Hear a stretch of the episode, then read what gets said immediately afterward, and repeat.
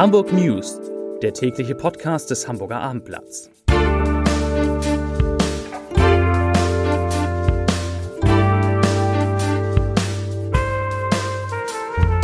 Herzlich willkommen und moin moin. Mein Name ist Stefan Steinlein. In unserer heutigen Sendung geht es um die Mutation des Coronavirus in Großbritannien, um Infektionen von Passagieren aus London, die am Hamburger Flughafen festgestellt wurden. Es geht um die Spendenbereitschaft der Hamburger, die Dezemberhilfen des Bundes, um Hamburger, die weniger mit Auto, Bus oder Bahn unterwegs sind und um die Absage von weiteren Weihnachtsgottesdiensten.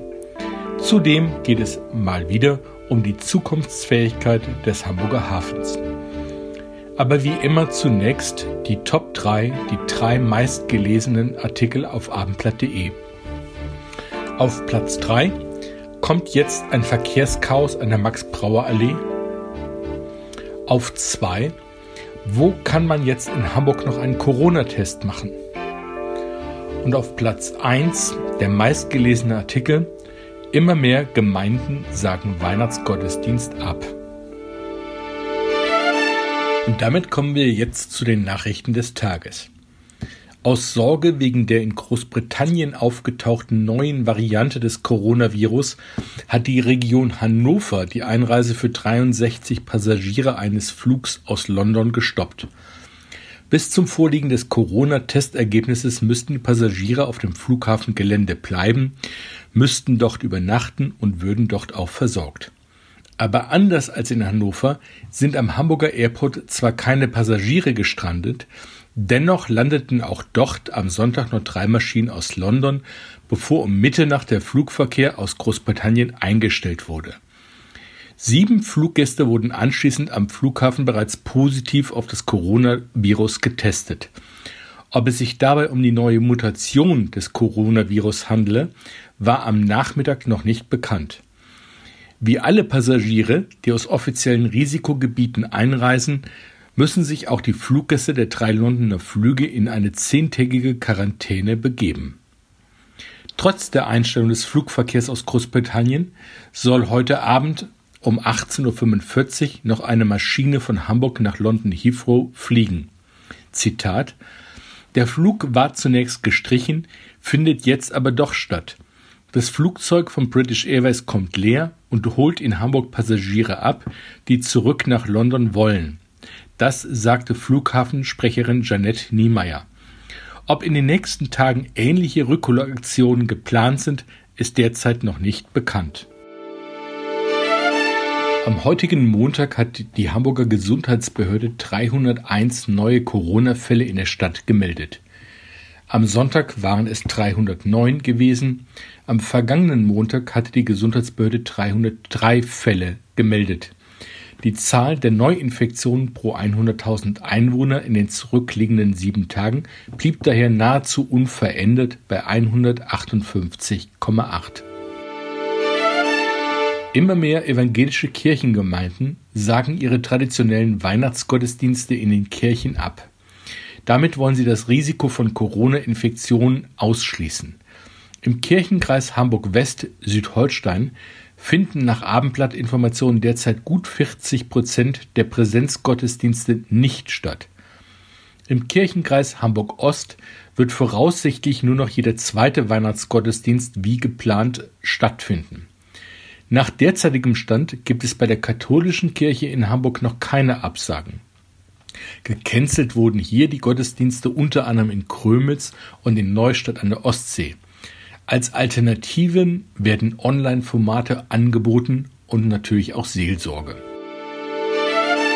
Ob Hamburger Tafel, Obdachlosenhilfe oder Vereine für sozial benachteiligte Kinder, in der Corona-Krise ist die Hilfsbereitschaft vieler Menschen deutlich gestiegen.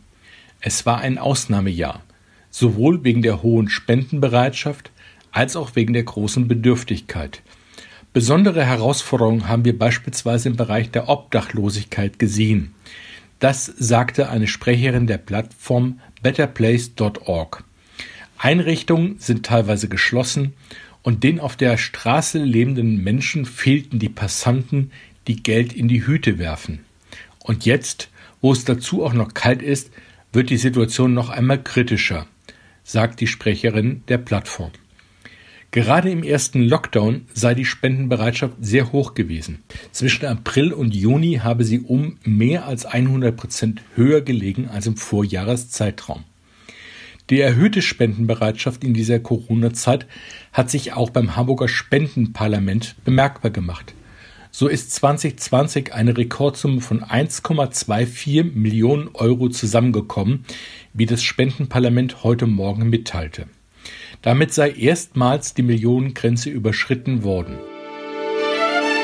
Die Mobilität der Menschen in Deutschland ist am vergangenen Montag, also genau vor einer Woche und dem ersten Tag des sogenannten harten Lockdowns, deutlich gesunken. Das teilte das Statistische Bundesamt heute nach einer Datenauswertung mit. Den höchsten Rückgang gab es in den Stadtstaaten Berlin minus 21 Prozent und Hamburg minus 17 Prozent. Mobilität kann ein Hinweis für die Zahl sozialer Kontakte sein. Ein Mobilitätsrückgang sollte danach mit einer Abnahme der sozialen Kontakte und damit einer geringeren Gefahr einer Erkrankung an Covid-19 verbunden sein. Hamburgs sozialdemokratischer Finanzsenator Andreas Tressel hat bei Bundeswirtschaftsminister Peter Altmaier mehr Tempo bei der Dezemberhilfe für vom Lockdown betroffene Unternehmen gefordert. Adressiert an das Ministerium und an Altmaier persönlich fragte Dressel am Montag via Twitter, wann endlich die Software und die entsprechende Homepage fertig seien, sodass die Dezemberhilfe beantragt werden könne. Warum dauert das so lange? Die Betroffenen und die Länder warten, twitterte Dressel. Nach Angaben des Wirtschaftsministeriums sollen Abschlagszahlungen der Dezemberhilfe spätestens Anfang Januar fließen. Unternehmen sollen wie bei der Novemberhilfe zunächst Abschläge in Höhe von 50.000 Euro, Solo-Selbstständige von bis zu 5.000 Euro erhalten. Damit kommen wir zu einem anderen Thema. Arndt Vespermann, einer der wichtigsten Reedereichefs der Stadt, hält den Hamburger Hafen für nur bedingt wettbewerbsfähig. Hamburgs Hafen muss produktiver werden. Schauen Sie sich Antwerpen an, da hinken wir hinterher. Und wenn Sie eine geringere Produktivität haben und das auch noch zu einem höheren Preis, macht das die Entscheidung der Räder für Hamburg nicht leichter. An diesem Problem muss Hamburg arbeiten.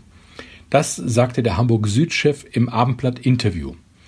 Der hiesige Hafen sei zudem jahrzehntelang nicht daran interessiert gewesen, Linienräder über eigene Terminals einzubinden, sondern wollte den Güterumschlag lieber selbst machen, anders als zum Beispiel Rotterdam.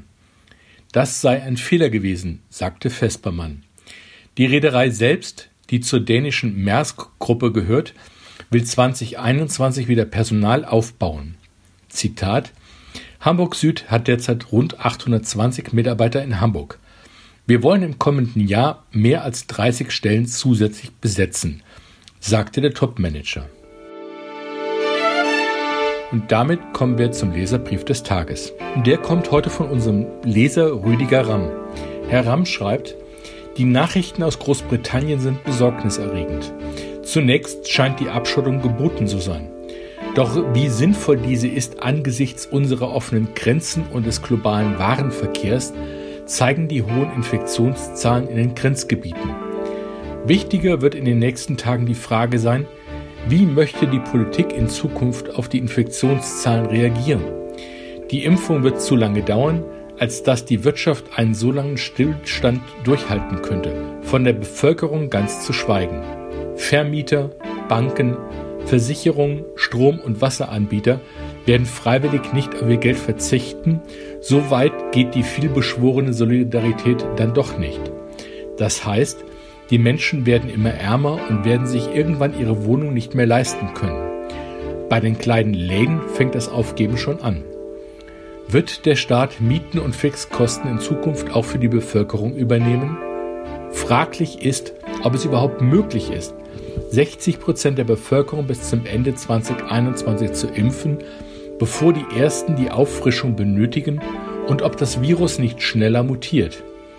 Daher ist es einerseits wichtig, dass wir alle unser Immunsystem stärken, Andererseits müssen sich Politik und Wissenschaft zeitnah eine andere Strategie überlegen, denn die Abschottung fordert auf Dauer zu viele wirtschaftliche, psychische Opfer von allen. Das schreibt unser Leser Rüdiger Ramm. Hiermit verabschiede ich mich und leite über zu unserem nächsten Türchen, das am Adventskalender geöffnet wird. Ich wünsche Ihnen schon jetzt einen schönen Abend. Tschüss.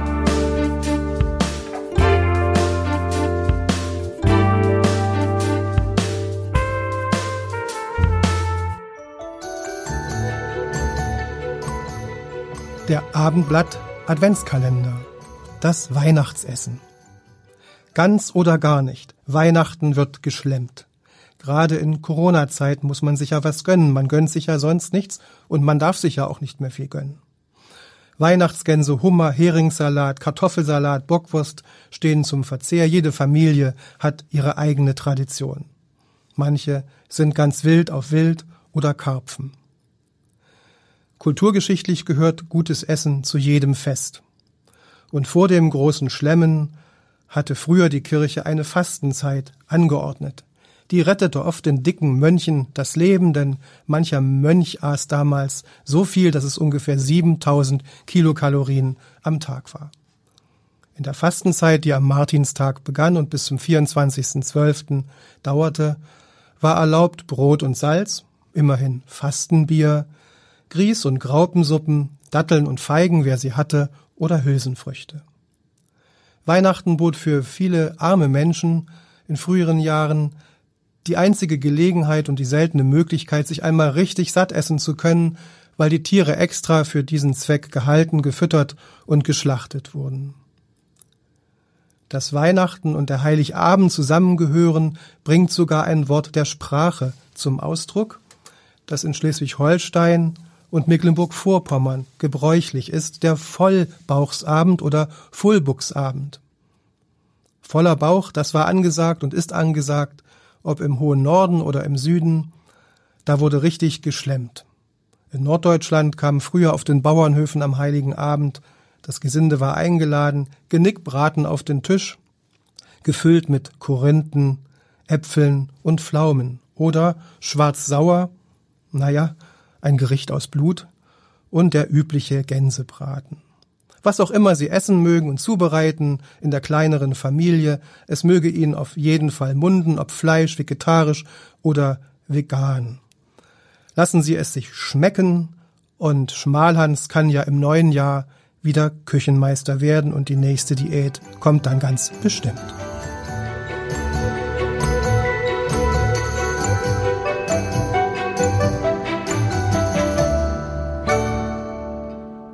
Weitere Podcasts vom Hamburger Abendblatt finden Sie auf abendblatt.de slash podcast.